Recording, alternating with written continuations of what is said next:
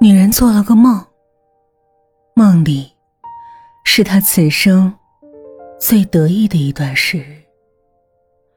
那时，她还是位娇贵小姐，美貌才情样样不缺，家中父母对她疼爱的紧，平日里吃穿用度都是最好的，生怕委屈她半分。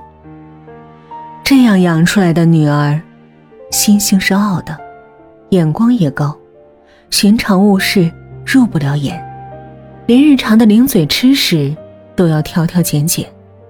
譬如橘子这种果子，他从来不碰，因为嫌橘子不够巧致，个儿大皮糙，生得憨俗，既无葡萄的玲珑，亦无荔枝的剔透，就是结果之前所开的橘子花，也欠了桃儿、梨儿的明艳大方。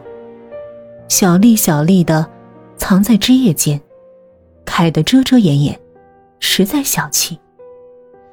这般俗物，自然讨不了他的喜。即使偶尔摆在白玉果盘里做个陪衬，也觉得碍眼。尊贵大小姐的眼中容不得半点瑕疵，微微蹙了眉，便有懂事的丫鬟过来将果盘端下去，换上一批。更合他眼缘的新果子。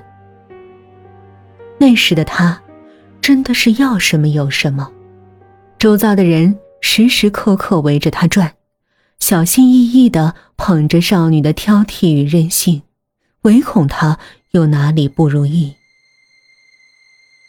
回想起来，那简直就是如美梦一般金贵的好日子。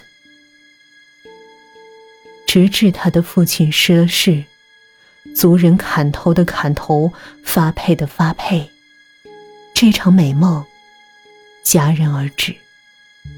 梦中的娇惯小姐被人粗暴地扯上了凡事，蓬头垢面的跟那些羊儿牛儿一道拴在城西集市上，看谁愿意出高价，就将她买了去。一个专门拐人的婆子掏银子买了她。婆子倒是和气，不送他入青楼，也不教他为奴婢，只说：“小姐，你受不得那些罪，老身呐，也有些办法避过官府耳目，替你在清静乡下寻户好人家嫁过去，从此啊，远离这京城里的是非纠葛，安安稳稳过日子。”少女不明白，这婆子非亲非故，为何要做这般善事？婆子又笑说：“小姐，你贵人多忘事儿。早些年呐，老身领着生病的小孙儿进城，想着把当季收的橘子卖了，得些钱，与小孙儿去看大夫。不巧挡了小姐所乘马车的道。”把车被那高头大马一脚踢翻了，上好的橘子呀，落了一地呀。马蹄踩烂了一半路人拾走了一半马夫还揪着老身让我赔银子，真是山穷水尽呐。幸得小姐你替老身说道两句，不计较马儿惊吓。还叫随身丫鬟送了银两，买下那车橘子，这才救了老身和孙儿的命啊！小姐，你菩萨心肠，如今老身得还这份恩情。少女听了，沉默不语。她想起过往是有这么回事儿，可当时她并不想买什么橘子。更不是对那满地撒泼打滚的婆子小儿发了善心，他不过是嫌着一老一小太过吵闹粗鄙，惹得他心烦，便让丫鬟随便拿点碎银，尽快打发走了。谁能料到，风水转得如此之快，当时的一次无心之举，如今却能救他的命。可这真的就是他想要的命吗？少女生在京城，长在京城，从未见识过婆子口中的乡下地方，更不知道那里有怎样的未来等着自己。但她本能的察觉到，所谓的田园牧歌，恐怕不若诗词中提及的那般淳朴动人，倒是婆子言行举止中透着的粗手粗脚、劳苦气。才与真相更为接近。他厌恶婆子的不体面，当年瞧不上，如今仍是如此。想到自己往后也要跟那满手老茧的婆子一样，从此低到尘埃里，他宁可去死。然而真临到白绫吊在面前之时，他又怕了，怂了。连试了几次都不敢将脚下的凳子蹬掉，直至窗外夜色褪去。透过夕光，少女跳下凳子，光脚踩在客栈的地板上。只觉许久未能吃顿饱饭的自己，真是饿得很了。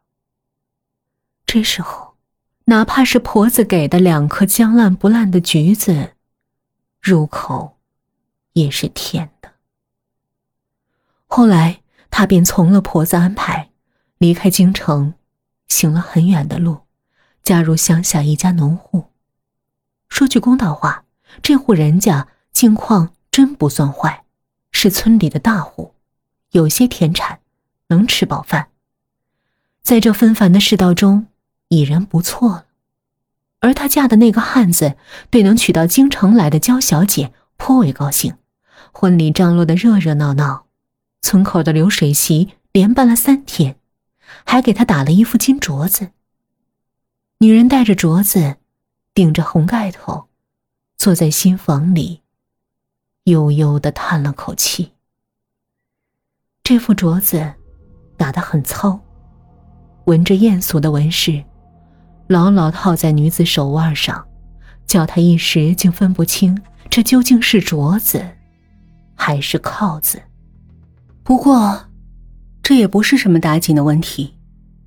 之后，他所不习惯的东西多了去了，大到村里严苛的条条框框，小到家里地上的压粪机屎，哪一样不需要他费心思去慢慢适应呢？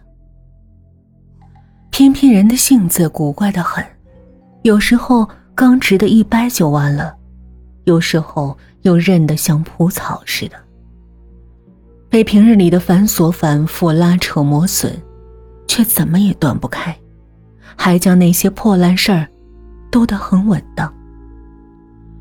这里面有汉子的功劳，他的确是品性淳朴又有担当，对新婚妻子总是守着护着，不让婆家人明里暗里嚼舌根子碎嘴子。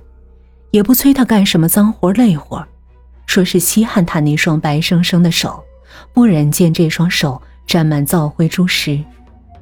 偶尔，他还会为他去镇上找失意的老童生讨来纸墨，看他随手画些兰与梅，便欢欢喜喜当做贵重之物收放，说是从未见过别人画的这样好。看得出来，汉子是真的很喜欢他。对于第二年他所生的女儿，汉子也是同样喜欢，还给他取了个亲昵的小名，唤作菊儿。女人一听这名字，就蹙了眉。但看汉子抱着女儿那顶顶高兴的模样，他又迟疑了，没能开得了口。他只是如往常一样，漠然的别过脸去。心里不知怎的，突然想起以前念过的一首诗。这诗写的不算最出彩惊艳，跟其他百世传颂的名篇不能比，却是专门写给橘子的。不畏寒烟，今晚重。只是周王玉果园。听起来不够完满。可也不算很坏。换做从前，这些话他断然不会跟汉子讲，更不会跟周遭的农人讲。他从未想过自己跟他们是一路人，即使汉子是他的夫君，替他遮风挡雨，可事实上，两人谁也听不懂对方说的话，只是勉强凑合着过而已。不过，在那个荒芜年月，能活命，算是万幸，谁又不是凑合着过呢？于是，女人将别开的脸转了回来，从汉子手中接回咿咿呀呀的婴孩，望着那稚嫩无瑕的小脸蛋儿，轻声念了那首诗的另两句：“后似日昏，初破后，弄如星随，微笑前。”汉子依旧听不大懂，他连字都不认几个，接不上话。只能依稀辨出女人语气中的一点温意。他笑了，是憨厚实在的笑。女人抱起了孩子，没有再将目光移到别处去。日子不紧不慢的过着，又过了两年。汉子有事远行，结果这一去，便了无音讯。有传言说。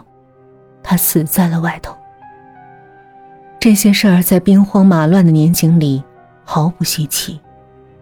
村里人哭几声，好几声，眼泪彻底干掉之前，一切好像都已过去。只有新成为寡妇的女人，会抱着懵懂不知事的菊儿，站在那座空坟前，说：“死的是你亲爹。”他待你很亲，你该为他好好哭一场。至于他自己，心头不全是悲痛，更多的是唏嘘。毕竟汉子以前对他委实不错，算是在他家破人亡之后，上天肯施舍的唯一一点仁慈。他甚至沉浸在这份仁慈中。渐渐想开。寻常日子里没有风花雪月、诗词歌赋，但能有夏日里的一碗凉井水，雪夜里的一锅热汤饭，也是很好。可惜，眼下这唯一的慰藉，终究还是没了。